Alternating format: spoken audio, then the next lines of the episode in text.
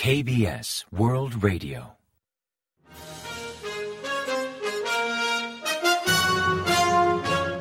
Informativo de KBS World Radio. Bienvenidos un día más al informativo de KBS World Radio. Les habla Javier Castañeda y tras el saludo les avanzamos los principales titulares del día 28 de diciembre. Seúl basa la estrategia del Indo-Pacífico en valores como la paz y la libertad. Estados Unidos aplaude la estrategia del Indo-Pacífico de Corea del Sur. El ejército surcoreano creará una unidad de drones. Yun ordenó adoptar medidas tras la incursión de drones norcoreanos.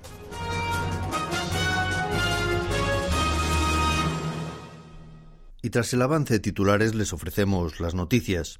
Presidencia presentó el miércoles 28 su estrategia para el Indo-Pacífico basada en valores como la paz, la libertad y la prosperidad. Es la primera vez que el gobierno surcoreano establece una estrategia independiente de diplomacia regional. Como principales objetivos destaca establecer un orden basado en normas y principios cooperar en promover la legalidad y los derechos humanos, reforzar la red contra la proliferación de armas y terrorismo, ampliar la cooperación en materia de seguridad, mejorar la estabilidad económica, impulsar la cooperación científico-tecnológica, contribuir a reducir la brecha digital, liderar las iniciativas regionales contra el cambio climático y por una mayor seguridad energética, aplicar políticas exteriores diferenciadas para cada socio y, finalmente, fomentar el intercambio cultural y de recursos humanos. En síntesis, la estrategia muestra la importancia del Indo-Pacífico para el gobierno surcoreano, además de servir como hoja de ruta en materia de cooperación internacional y para promover las relaciones con terceros países. También refleja claramente cómo Corea del Sur desea ampliar su visión diplomática más allá de la península coreana y del noroeste asiático para implicarse más activamente en temas regionales y globales. En tanto, Estados Unidos ha dado la bienvenida a la estrategia del gobierno surcoreano para el Indo-Pacífico, mostrando expectativas en que contribuya a reforzar la capacidad de Seúl y de Washington para promover la paz mundial y la no proliferación nuclear. Así, Jake Sullivan, asesor de seguridad nacional de la Casa Blanca, felicitó el martes 27 a Corea del Sur por adoptar una estrategia regional, reflejando la promesa mutua de esforzarse por la estabilidad y la prosperidad del Indo-Pacífico. Aseguró que esta estrategia refleja la determinación del presidente Yoon Suk-yeol y del pueblo surcoreano por defender la legalidad y otros valores universales como los derechos humanos. Asimismo, expresó que la nueva estrategia permitirá Seúl jugar un mayor papel no solo en cuanto a seguridad económica en la zona, sino en cooperación científico-tecnológica, lucha contra el cambio climático o iniciativas para la seguridad energética, entre otros asuntos. Tras la incursión de drones norcoreanos en el espacio aéreo nacional el lunes 26, el ejército surcoreano se ha comprometido a reforzar su capacidad de respuesta contra vehículos aéreos no tripulados. Kang Sing-chol, a cargo de la sede de operaciones del Estado Mayor Conjunto, anunció el martes 27 que creará una unidad de drones con diversas misiones como seguimiento y patrulla de instalaciones militares. También incluirán lo antes posible activos esenciales para contrarrestar drones enemigos.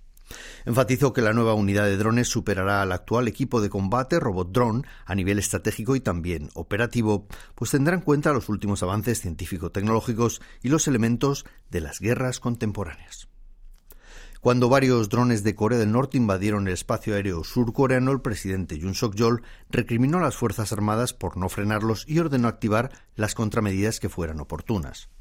Según informó un alto cargo de presidencia, esa fue la reacción del mandatario ante dicha provocación, explicó que tras ser informado en detalle de los hechos, reprobó al ministro de Defensa y otros mandos militares, además de sugerir varias contramedidas como enviar dos o tres drones a Corea del Norte, cuando uno de esos drones del norte se adentró más hacia el sur. Al ser preguntado por qué no convocaron al Consejo de Seguridad Nacional, explicó que no fue necesario, pues el presidente estuvo al tanto de la situación en todo momento y dando órdenes en tiempo real para agilizar la toma de decisiones y la adopción de medidas, limitando el debate entre los mandos militares. Al día siguiente, durante la reunión de gabinete, Jun enfatizó que el incidente refleja la falta de preparación de las Fuerzas Armadas durante los últimos años, criticando explícitamente al gobierno previo por no adoptar una estrategia antitrones. Agregó que de 2017 ni hubo ejercicios al respecto ni mejoras en la operativa contra esas amenazas, demostrando lo peligrosas y limitantes que pueden ser las políticas intercoreanas basadas solo en la buena voluntad de Corea del Norte y en meros acuerdos sobre papel. Según informó La Voz de América el miércoles 28, citando datos de la Oficina de Aduanas y de Protección Fronteriza de Estados Unidos, desde el 5 de diciembre las autoridades aduaneras comenzaron a decomisar productos de origen chino en cuyo proceso hubieran intervenido trabajadores de Corea del Norte, con especial mención a tres empresas. Desde Washington afirman que la medida cumple la ley para contrarrestar adversarios mediante sanciones de 2017 que impide la llegada al mercado estadounidense de bienes extraídos, producidos o ensamblados con mano de obra norcoreana para impedir que Pyongyang obtenga divisas mediante sus trabajadores en el extranjero. En base a dicha norma, para recuperar los productos confiscados, las empresas importadoras deben demostrar que en su fabricación no intervino mano de obra norcoreana. En Mary Highsmith, comisionada ejecutiva de comercio de la Oficina de Aduanas y Protección Fronteriza estadounidense, comentó al respecto que Corea del Norte mantiene un sistema de explotación laboral dentro y fuera de su territorio, del que extrae recursos para financiar programas de misiles y armas de destrucción masiva. El presidente Yun Suk-yeol enviará una delegación a la ceremonia de investidura del presidente de Brasil, Lula da Silva, que será el 1 de enero de 2023. La oficina presidencial explicó que Brasil fue el primer país de América Latina con el que Corea estableció relaciones diplomáticas en 1959, fecha desde la que ambos países mantienen una cooperación sustancial en diversos ámbitos. La comitiva, liderada por Chong Jin-sok, provisionalmente a cargo del oficialista Poder del Pueblo, llevará una misiva del presidente Yun Suk-yeol al nuevo mandatario brasileño, felicitándole por su investidura y expresando su deseo de promover las relaciones bilaterales y de estrechar la asociación de cooperación integral entre ambos países. También solicitarán al gobierno de Brasil un mayor apoyo a la comunidad coreana en dicho país y a las empresas que buscan entrar en el mercado brasileño, así como a la candidatura de Pusan para la Expo Mundial de 2030. El gobierno surcoreano sigue de cerca la situación del COVID-19 en China y ha expresado que anunciará nuevas pautas el viernes 30. Cho Kyu-hong, ministro de Salud, explicó en reunión sobre COVID-19 el miércoles 28 que el Ejecutivo adoptará las medidas oportunas para prevenir los contagios y también garantizará el suministro de medicamentos contra el resfriado. Ante el repunte de casos en China, el 16 de diciembre Corea del Sur reforzó el control sanitario a viajeros procedentes de dicho país, requiriendo una PCR a quienes presenten síntomas sospechosos y también a los que volaron en el mismo avión. También rebajó a de 37,5 grados centígrados a 37,3 el criterio sobre la fiebre. Además de China, Corea aplica un control sanitario reforzado a otros 10 países, considerando que el índice de reproducción de contagios de COVID-19 en Corea del Sur marca 1,04 y lleva por encima de 1 durante las últimas 10 semanas.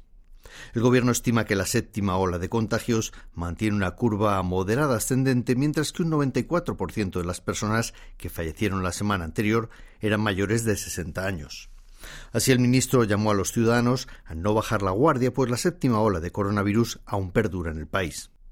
De hecho, a fecha de 28 de diciembre, el total de casos registrados superó los 87.000, aunque registró 600 contagios menos que el miércoles anterior. A día de hoy, un total de 587 pacientes continúan hospitalizados y durante el martes 27 reportaron 69 muertes por coronavirus. Y ahora pasamos a ofrecerles el pronóstico del tiempo. Para el jueves 29 se esperan cielos nublados y nieve desde la madrugada, sobre todo en la costa oeste, aunque con cotas de hasta un centímetro. La temperatura marcará entre menos 16 grados centígrados y un grado centígrado de mínima en la mañana y entre menos 3 y 7 grados de máxima por la tarde, con más frío que el día anterior, mientras que según la capital la mínima llegará a menos 8 grados centígrados.